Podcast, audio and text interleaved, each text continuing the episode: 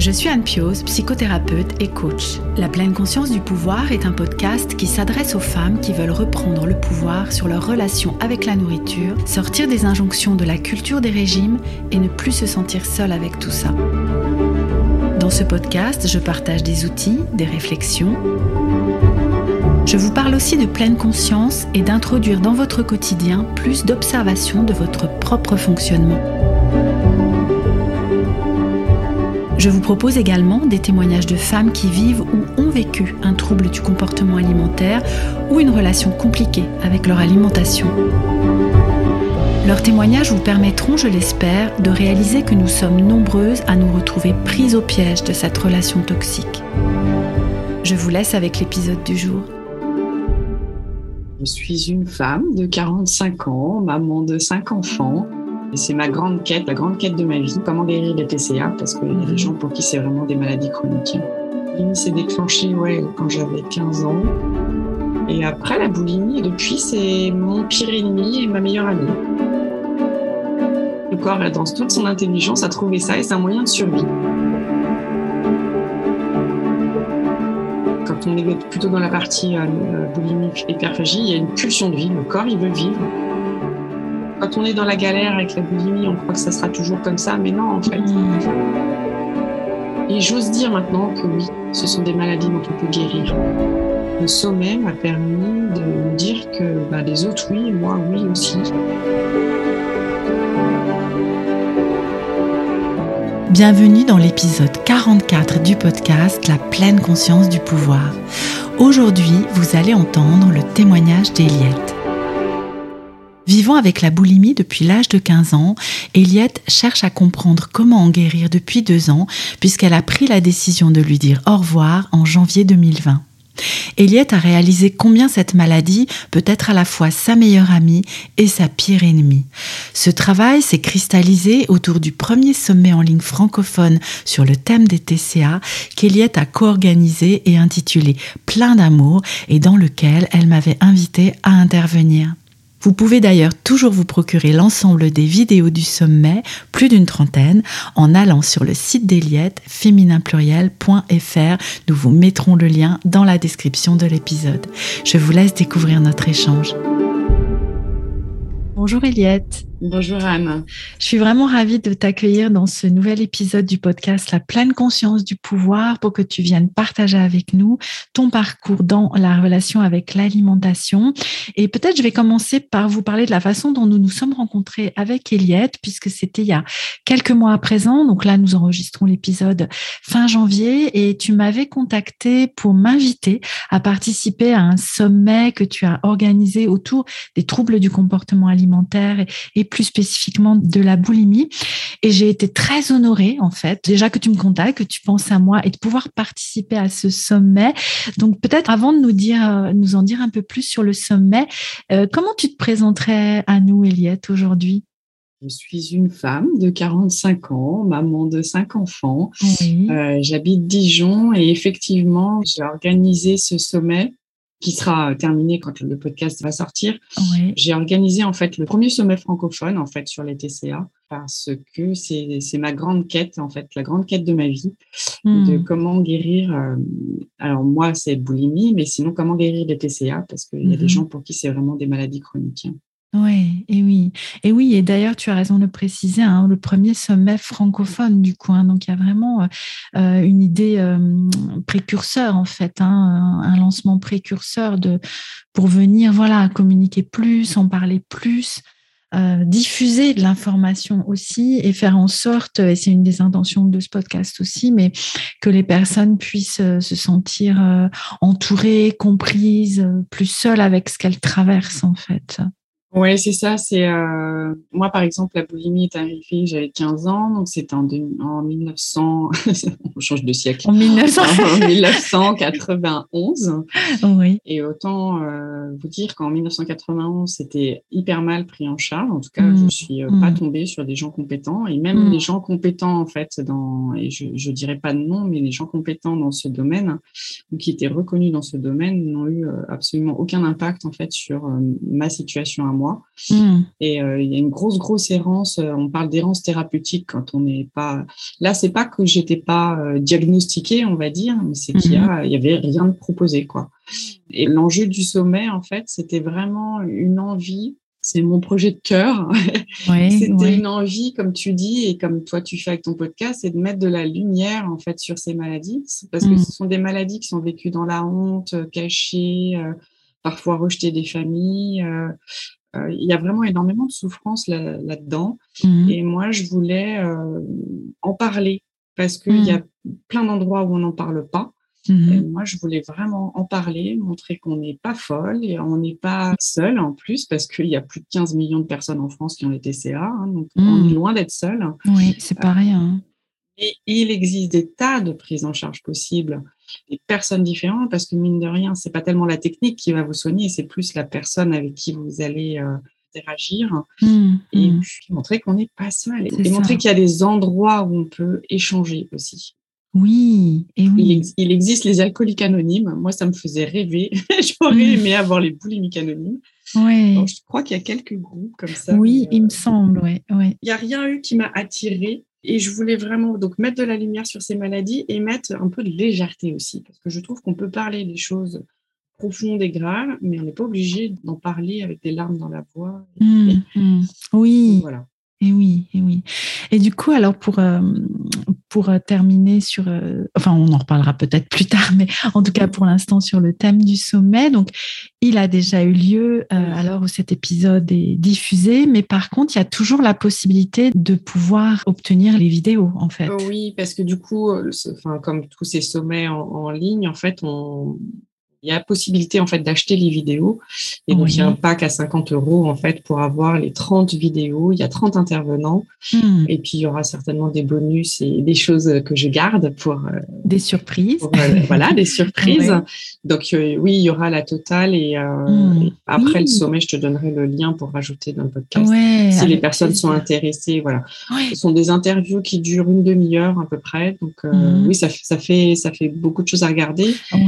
Et on peut piocher euh, les domaines qui nous intéressent. Du coup, ce seront des sacrées ressources, en fait, pour, les personnes qui achèteront le pack. Ouais. Merci encore, Eliette, en tout cas, pour cette initiative. Hein, et, et peut-être qu'il se renouvellera dans les prochaines années. Enfin, eh ben, je pense, oui, que ça se renouvellera parce qu'en fait, il y a, une, il y a vraiment une énorme demande. Hmm. Là, moi, j'ai rassemblé 30 personnes dans les domaines qui me semblaient indispensables, en fait, à, à parler.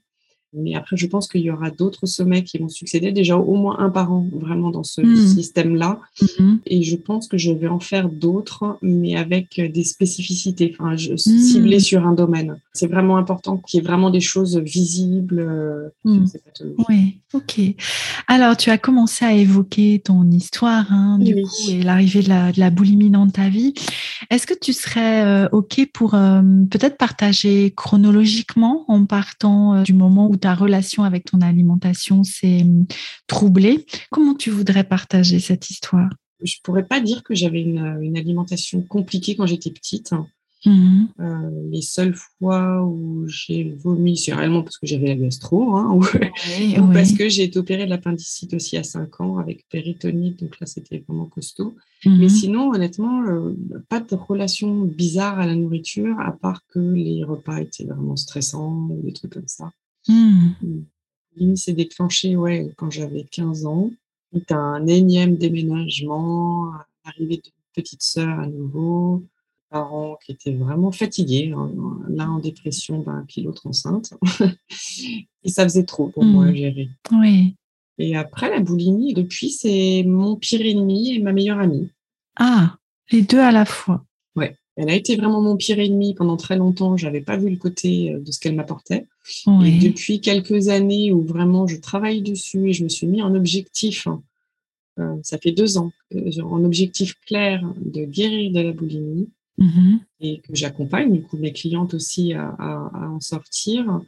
J'ai mis un autre éclairage en fait dessus et c'est vraiment anorexie, hyperphagie, enfin, tout ce qui est TCA, sont mm-hmm. juste des moyens du corps en fait plus intelligents et plus productif. Enfin, je sais pas, le corps, dans toute son intelligence, a trouvé ça et c'est un moyen de survie. C'est une bouée de sauvetage.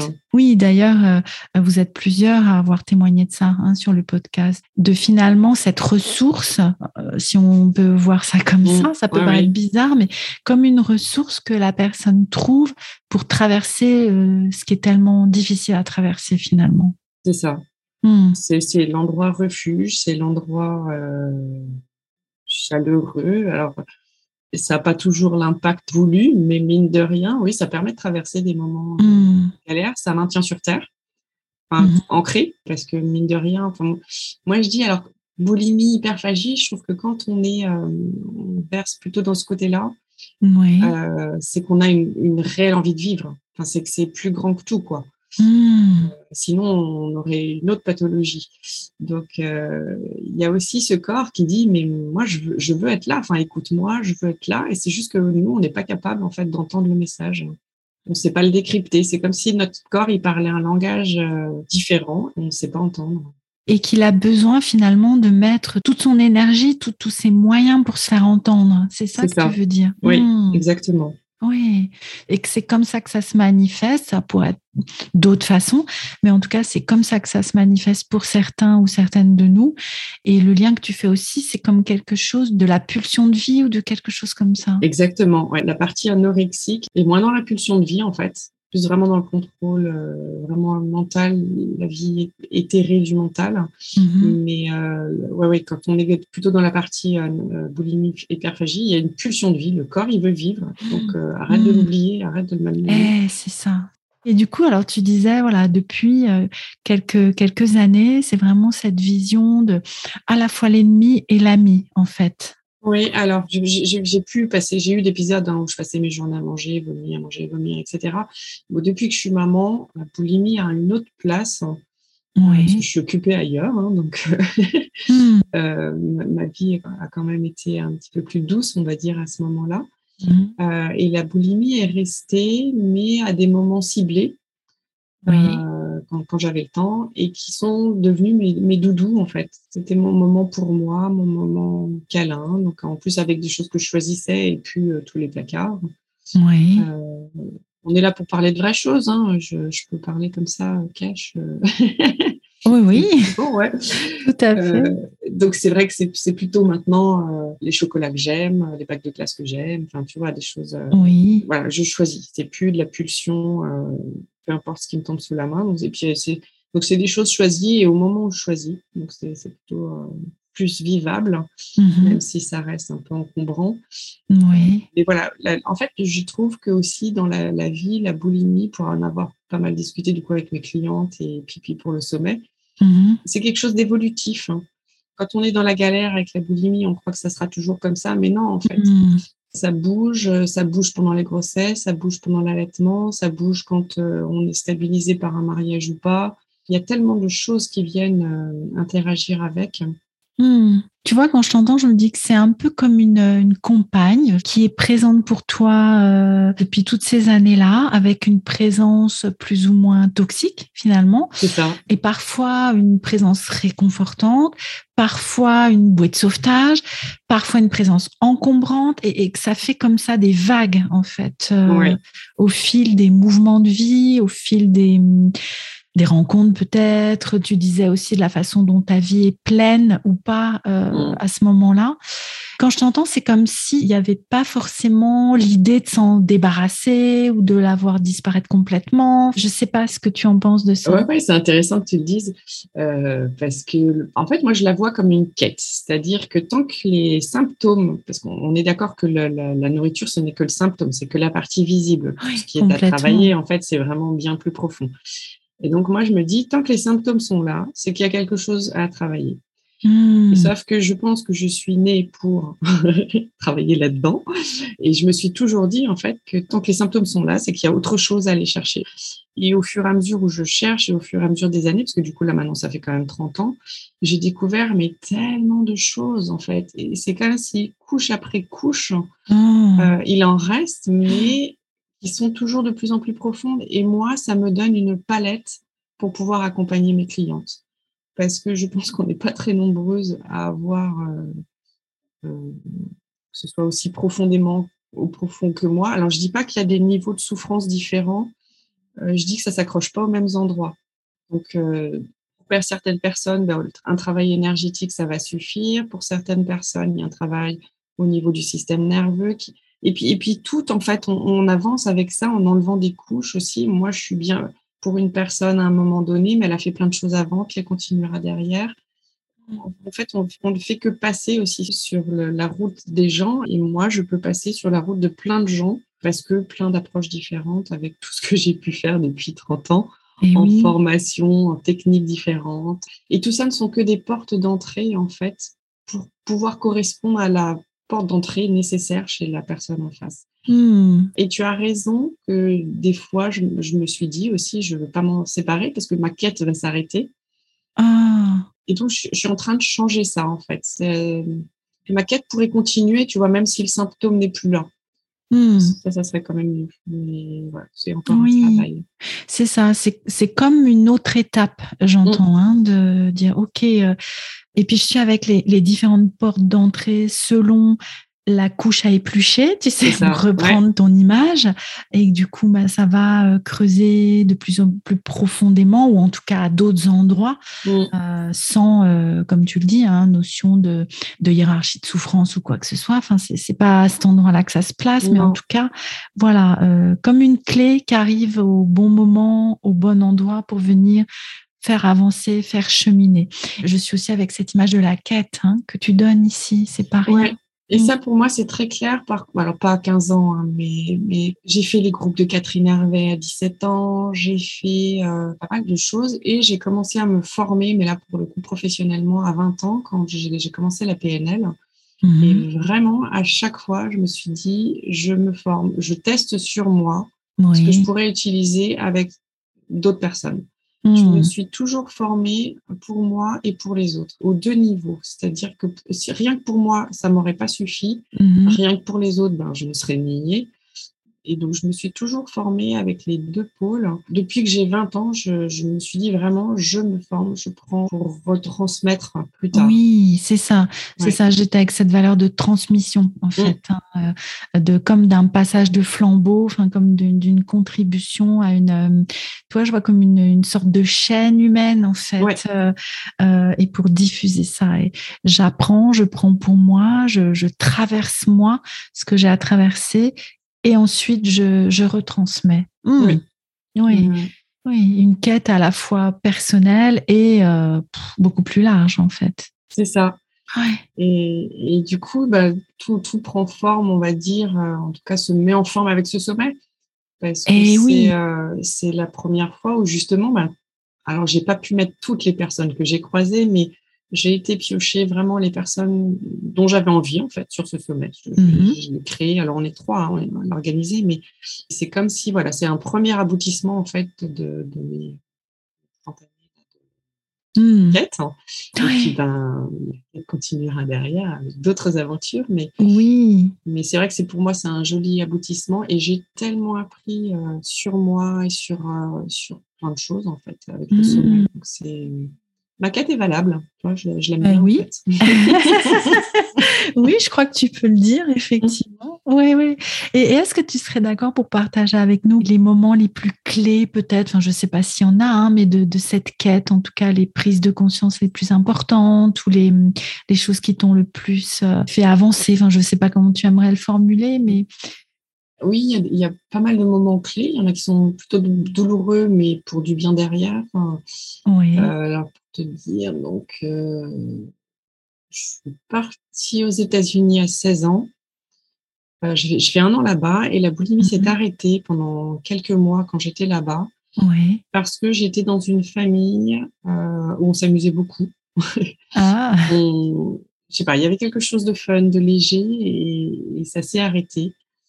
Euh, hmm. Donc j'ai vu que ça pouvait s'arrêter. Et puis après, je suis rendue. Ce qui devait pas être rien euh, pour toi, hein, qui, ah qui vivait. Euh, et oui. C'était énorme. quand tu pars un an aux États-Unis, ça veut donc dire que tu rentres chez toi après. Et, oui. Là, ça a été l'horreur parce que retour dans ma famille, en fait, où rien n'avait changé dans le sens où le système de vie était le même. Enfin, donc, je, hmm. je, suis retombée dedans.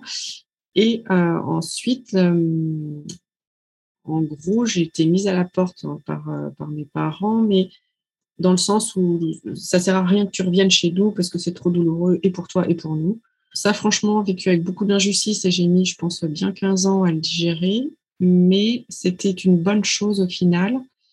Euh, d'abord parce que je trouve que ma mère a eu le courage de le dire, mm. de protéger euh, elle et, mes autres sœurs. Et enfin bon, elle a protégé quelque chose. Mm-hmm. Et moi, ça m'a obligée de me prendre en main, de m'organiser ma vie à moi. Quoi. Oui. Donc euh, ça, ça a été très très douloureux, mais assez bénéfique. Après, il y a eu un moment clé.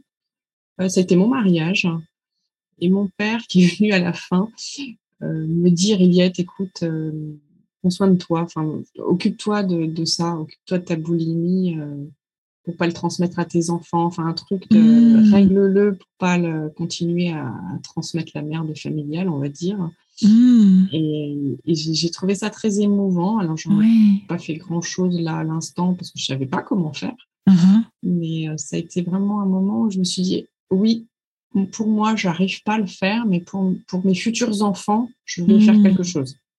Oui, avec déjà cette vision de pas que pour moi, en fait. Oui, euh, hmm. quand tu as les TCA, t'es rien. Enfin, tu vois, t'es pas important. Hmm. Enfin, t'es hmm. pas, tu vaux pas le coup. Enfin, en tout cas, très nombreuses à le vivre comme ça. Donc, euh, pour moi, ça vaut pas le coup que je, que je me batte, que je trouve des solutions. Mais par contre, oui, pour les futurs enfants, puis moi, je voulais une famille nombreuse que j'ai eue pour eux, ça valait le coup. Oui, d'ailleurs, vous êtes plusieurs à partager ce, moment de déclic, en fait, à la naissance des enfants. Enfin, ce moment avec cette euh, non-transmission. Et ce qui veut dire que mais c'était, c'était une maladie qui n'était pas cachée, en fait. Tes parents étaient au courant, enfin, ta, famille était au courant. Oui, mes parents mm. étaient au courant, tout le monde était au courant. Par contre, très mal vécu. Euh, euh, parce qu'on n'en parlait pas, par contre. Mmh et puis, euh, puis surtout des incompréhensions mentales. Et puis mes parents étaient eux-mêmes hein, dans la souffrance là-dessus. Mmh. Et puis à, l'époque, hein, euh, un coup, on allait chez une psy, on disait à mes parents et moi, bah, c'est la faute de ton père. Mais tu sais, sans mettre plus d'explications, hein, ah, la boulimie, c'est de la faute du papa. Ah oui, puis après, on, allait voir une psy, c'est euh, ah ben non, la boulimie, c'est la faute de la maman. Mmh eux, ils en ont pris plein la tronche bah aussi, euh, ne sachant pas comment jongler avec ça. Et puis, ils avaient mmh. trois, trois autres enfants. Ça apportait beaucoup de stress. Et d'ailleurs, pendant très longtemps, je croyais que ma famille était euh, sans dessus dessous à cause de moi et de la boulimie jusqu'à ce que je comprenne que non, la famille était sans dessus dessous et hmm. moi, j'ai exprimé ça avec la boulimie. Et ce qui n'est pas du tout la même chose. Et non, eh ben non, ça n'a rien à voir. Hmm. Ça n'a rien à voir, effectivement. Hein. Oui, donc tu disais qu'il y avait eu donc ce, déclic aussi à ton mariage hein, avec ton père qui est venu euh, voilà, passer ce message. Et, tu disais même si tu en as pas forcément fait quelque chose à ce moment-là, ben voilà, ça a semé en fait euh, des graines pour, euh, pour la suite. Est-ce qu'il y aurait d'autres moments clés que tu souhaiterais partager avec nous? Un moment vraiment très très fort, c'est euh, je me suis formée au chamanisme et je suis partie faire euh, des, cérémonies au Pérou avec euh, l'ayahuasca. Donc c'est mm-hmm. un ensemble de plantes en fait de là-bas. Et en fait, la première cérémonie qu'on a fait, qui a été assez violente hein, pour moi, mais n'empêche que ça a fait exploser mes barrières cette carapace bien costaud qui s'était hmm. érigée autour de moi, euh, elle a explosé à ce moment-là. C'est pas agréable. Hein. Et franchement, hmm. euh, on peut le faire d'une manière beaucoup plus douce. Moi, je pense qu'il fallait quelque chose de très fort, quoi, faire bouger les lignes. Et donc ça, oui, ça a été vraiment un moment fort. Hein. Hmm. Et puis ma décision en janvier 2000, en mettant réellement un objectif, cette année, c'est la dernière année, et de mettre en fait vraiment des, des, des process, de mettre des choses en place, ça a fait avancer. Donc, je suis encore en cours. Mais n'empêche qu'il y a vraiment dans ma tête une ouverture qui s'est faite. C'est-à-dire, je prends en charge cette partie-là. C'est mmh. pas euh, je, prends en charge mon mal-être, je sais pas quoi, c'est je prends en charge la boulimie. Et de mmh. mettre le focus dessus, en fait, ben voilà où on en est arrivé, hein, au, sommet, mmh. à plein de choses. Et je trouve que de dire clairement qu'on travaille sur la boulimie, ou pour lui dire merci, au revoir, comme j'appelle mon programme, ça m'a permis voilà, de faire face à ça, d'en parler et de ne plus le garder euh, caché euh, mmh, mmh. avec mes amis, ma famille. Ça y est, on parle de ça avec ma famille, donc on peut revenir sur tous les événements, mmh. euh, même avec mes sœurs. c'est... Donc, ouais, c'était le, le, dernier Maus événement. Après, il y en a plein de plus petits. Mais... Oui, oui. Oui, il y, a, eu vraiment, c'est ça que j'entends comme une, prise de décision à ce moment-là, c'est ça? Oui. Hum. Et, tu, saurais dire d'où elle est venue? Enfin, comment Alors, c'est peut-être après un truc qui s'est concentré à ce moment-là, mais euh, comment ça t'est venu, cette décision-là? Mon couple a explosé en 2018. Enfin, mon mari a décidé de partir. Et donc, moi, je suis avec les enfants, en fait. Euh, et j'étais femme au foyer pendant longtemps. Donc, il a fallu que je me mette à travailler. Et puis surtout beaucoup, parce que un divorce pas chouette, quoi, comme, comme il arrive beaucoup. Mhm, mhm. Et en fait, à ramer, ramer, ramer, en fait, je suis arrivée vraiment au bout du bout de supporter, en fait, les trucs qui me tombaient dessus, si tu veux. Et donc, mhm. en janvier 2020, j'ai décidé que ça suffisait. En fait, j'avais suffisamment supporté ou suffisamment tenu, tu vois. L'image que j'ai, c'est euh, Hier, j'étais skier et tu avais des enfants qui tombent du tire-fesse et ils tiennent, ils tiennent, tu sais, ah ils sont traînés par terre et ils tiennent. Et, et, donc, tu leur hurles lâche, lâche. Et ben, et ben, janvier 2020, c'est ce que je me suis dit à moi. Je dis lâche, mmh. lâche et occupe-toi, mais dans le bon sens des choses. Donc, c'est vraiment, c'est vraiment ça.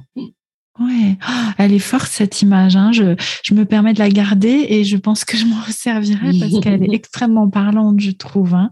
Mmh. Euh, l'image de l'enfant ou de la personne qui se fait traîner comme ça. Mmh. Alors que tu lâches, tu redescends, tu recommences, tu vois. C'est ça. C'est ben oui. plus cool que de, de, tenir à bout de bras, traîner avec toute la neige qui court. Mais oui, qui. Oh. mais oui, mais oui. Mmh.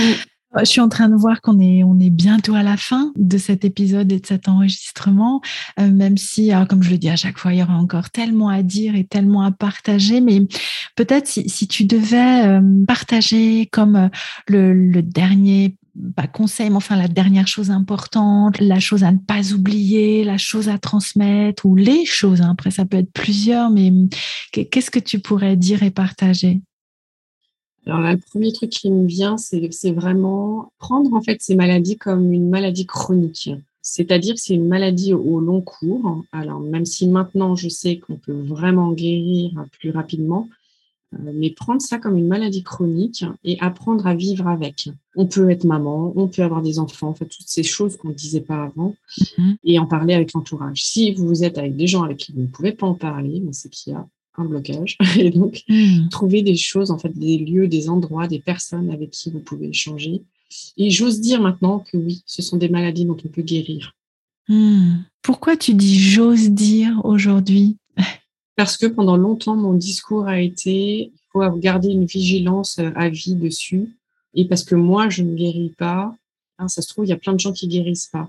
Et en fait, là, aujourd'hui, j'ose dire que oui, on en guérit parce que ça dépend des endroits qu'on guérit à l'intérieur. C'est-à-dire que s'il mmh. reste les crises en elles-mêmes, eh ben, c'est OK. Mais si à l'intérieur, il y a des choses guéries, en fait, la guérison se fait à plein de niveaux différents et c'est OK qu'il reste des endroits encore meurtris du moment qu'on les connaît, du moment qu'on arrive à gérer ça, à le caler dans la vie quotidienne voilà, j'ose dire parce que hmm. j'y crois enfin. Oui, oui, et que c'est d'ailleurs euh, une idée, alors qu'on peut dire reçue euh, maintenant, mais moi j'ai longtemps entendu qu'effectivement la boulimie comme l'anorexie c'était des maladies dont on ne pouvait pas guérir, qui restaient toute la vie, et puis aussi hein, parce que les personnes qui vivent ça depuis si longtemps parlent de chronicisation, enfin et, pensent vraiment, euh, et puis c'est ce qu'elles vivent d'ailleurs qu'elles ne guériront jamais. Donc c'est important ce que tu dis là en fait. Aujourd'hui tu peux y croire à ça, tu peux le dire. Oui, c'est assez récent. Hein. L'intérêt du sommet, en fait, c'est que ça relie, en fait, c'était quelque chose que je n'avais pas prévu, mais ça relie au même endroit les personnes qui travaillent sur le TCA et les personnes qui souffrent de TCA. C'est comme si j'avais enfin plongé dans ce milieu, tu vois, avec plein de, bah, comme toi tu fais, de, témoignages et de, gens qui viennent raconter leur histoire. Mm-hmm. Et bah, j'entends de plus en plus en fait de gens qui ont guéri et quelque chose qui pour moi n'était pas entendable en fait avant. Hmm. Euh, même si mes clients à moi, tu vois, avaient vraiment des belles avancées, oui. Euh, ça restait les autres oui, mais moi non. Hmm. Et en fait, le sommet m'a permis de me dire que ben, les autres oui, moi oui aussi. Hmm. Et ouais, il y a un, pan qui s'est ouvert dans mon cerveau et c'est pour ça que j'ose le dire maintenant parce qu'avant, je mettais des pincettes en fait là-dessus. Oui, mais oui, parce que tu, ne pouvais pas y croire, en tout cas pas pour toi. Hein. Tu disais, ok, peut-être c'est vrai pour les autres. Enfin, même tu l'évoquais tout à l'heure, hein, mais euh, peut-être que de toute façon, il faut avoir une vigilance. Enfin, ça peut revenir à n'importe quel moment. Enfin, un peu comme euh, un truc tapis dans l'ombre. Et là, bah, de plus en plus, il y a quelque chose à l'intérieur de toi qui s'ouvre et qui peut dire, euh, au-delà de la rémission, si on peut faire ce parallèle-là, bah, peut y avoir une guérison. En fait. C'est ça, exactement. Mmh. Oui. Mmh. Bah, c'est un sacré message d'espoir, ça. N'est-ce pas? Bah oui. Mais oui, qui est, super important à transmettre, hein, parce que, euh, voilà, encore une fois, il y a vraiment cette croyance que, que ce n'est pas possible. Donc, euh, hmm, merci de partager ça avec nous, Eliette. Avec plaisir. Je, peux te dire que je me le dis aussi pour moi, tu vois, pour, euh, pour vraiment l'ancrer. Parce que c'est une réelle croyance maintenant. Et du coup, tiens, j'ai une dernière question avant qu'on se quitte, mais mais il n'y a peut-être pas de réponse en fait, hein, ça me vient, mais ça se trouve, il n'y a pas du tout de, réponse. Mais du coup, comment savoir que c'est la guérison? Puisque tu vois, si l'état d'esprit il est, euh, bah, ce n'est qu'une rémission, peut-être ça reviendra. Tu sais, comme euh, quand on, en tant que fumeur, on peut se dire, bah, peut-être qu'un jour je refumerai. C'est un parallèle un peu hasardeux, mais tu vois ce que je veux dire. Enfin, comment je peux me dire que je suis guérie en fait? Comment je peux le sentir? Enfin, ou est-ce qu'il n'y a que l'avenir qui peut me le dire? Enfin, voilà. Du coup, je suis avec cette euh, cette question-là Cette question. Alors, j'aurais qu'un petit bout de réponse parce que du coup, vu que c'est pas encore mon cas, euh, à voir quand ce sera réellement le cas. Moi, je pense que la, grande différence, c'est quand tu te sens, tu sais, cette personnalisation. Je disais moi que j'étais boulimique. Je suis boulimique. Hmm. Jusqu'au moment où j'ai dit j'ai la boulimie. Hmm. Déjà, j'avais mis une distance avec, même si elle est encore là. Moi, je suis encore une personnalité boulimique, clairement. Hmm. Donc moi, je me sens encore boulimique alors que les personnes qui ont guéri se sentent plus boulimiques du tout. Et hmm. disent cette personnalité que j'avais endossée pendant un moment, ce n'est plus moi, je ne me reconnais plus là-dedans. Ça peut être un bout de réponse, c'est vraiment quand on ne se sent plus cette personne-là, hmm. cette, euh, cette chose-là. Euh, je pense que la, guérison, elle est, après, elle est, elle est stable. C'est ce que disent d'ailleurs hein, ces personnes-là. elles ont plus peur en fait de, de repartir. elles sont vraiment quelqu'un de différent. Oui. Euh, L'image qui me venait là, tu sais, c'est un peu comme une mue en fait, hein, du mm. serpent qui va laisser cette peau-là. Et je relis ça parce que tu disais tout à l'heure de, bah, peut y avoir un moment dans la vie où j'ai besoin de cette peau-là pour survivre en fait et pour euh, pour traverser une période plus ou moins longue de ma vie. Mm. Et puis un moment où je peux, en fait, je peux la laisser et merci, au revoir, quoi, hein, comme tu dis. Euh. Et, et, de ne pas s'en vouloir. Si moi, par exemple, ça prend 30 ans, bah, c'est OK. C'est que c'était mon chemin, en fait, avec ça. Oui. S'il y en a, ça prend deux ans, ça prend que deux ans. S'il y en a, ça prend six mois, ça prend six mois. Il n'y a mm. pas de comparaison. C'est comme pour le physique, en fait. Il n'y a mm. pas de comparaison à faire. Il n'y a pas de ah elle elle y arrive mieux et moi non. C'est différent pour chacun et c'est parfait pour chacun parce que ça veut dire qu'il y a des choses à vivre avec ça et des choses à régler avec ça et que c'est chacun son chemin. Et il n'y a pas à se fustiger avec ça encore plus que fait déjà chacun. mais oui, mais oui, complètement, complètement, avec des, des cheminements tellement différents, tant dans, dans la durée que dans la forme, que dans les vagues aussi. Les, les reculades parfois, les avancées, euh, et puis ces différentes couches hein, que tu évoquais tout à l'heure à, à creuser, à enlever, à décortiquer du coup. Oui. Hmm. Et puis selon selon les croyances qu'on a, mais là ce n'est qu'une vie, c'est notre vie sur, enfin une vie que l'on mène. Donc euh, sur l'échelle de toutes les vies qu'on va avoir, de toutes les choses dans lesquelles on va se réincarner ou pas, c'est en fait c'est rien du tout. Que ce soit un an, deux ans, dix ans, trente ans, mm. il faut il faut voir beaucoup plus grand en fait, vraiment dézoomer et regarder ça de plus loin. Et du coup c'est euh, important en fait. Mm. Oui. Je te remercie beaucoup, Eliette, pour cet échange que nous avons eu et pour euh, tous ces partages que tu nous as faits, de à la fois ton expérience personnelle et professionnelle aussi, hein, avec cette transmission qui t'est vraiment chère, du coup.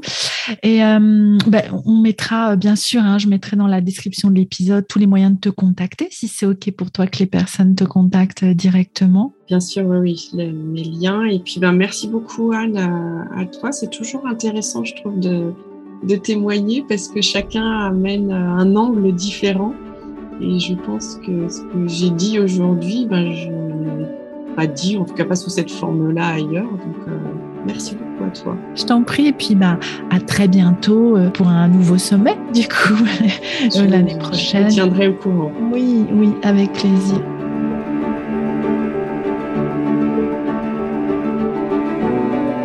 Merci d'avoir écouté cet épisode et notre échange avec Eliette.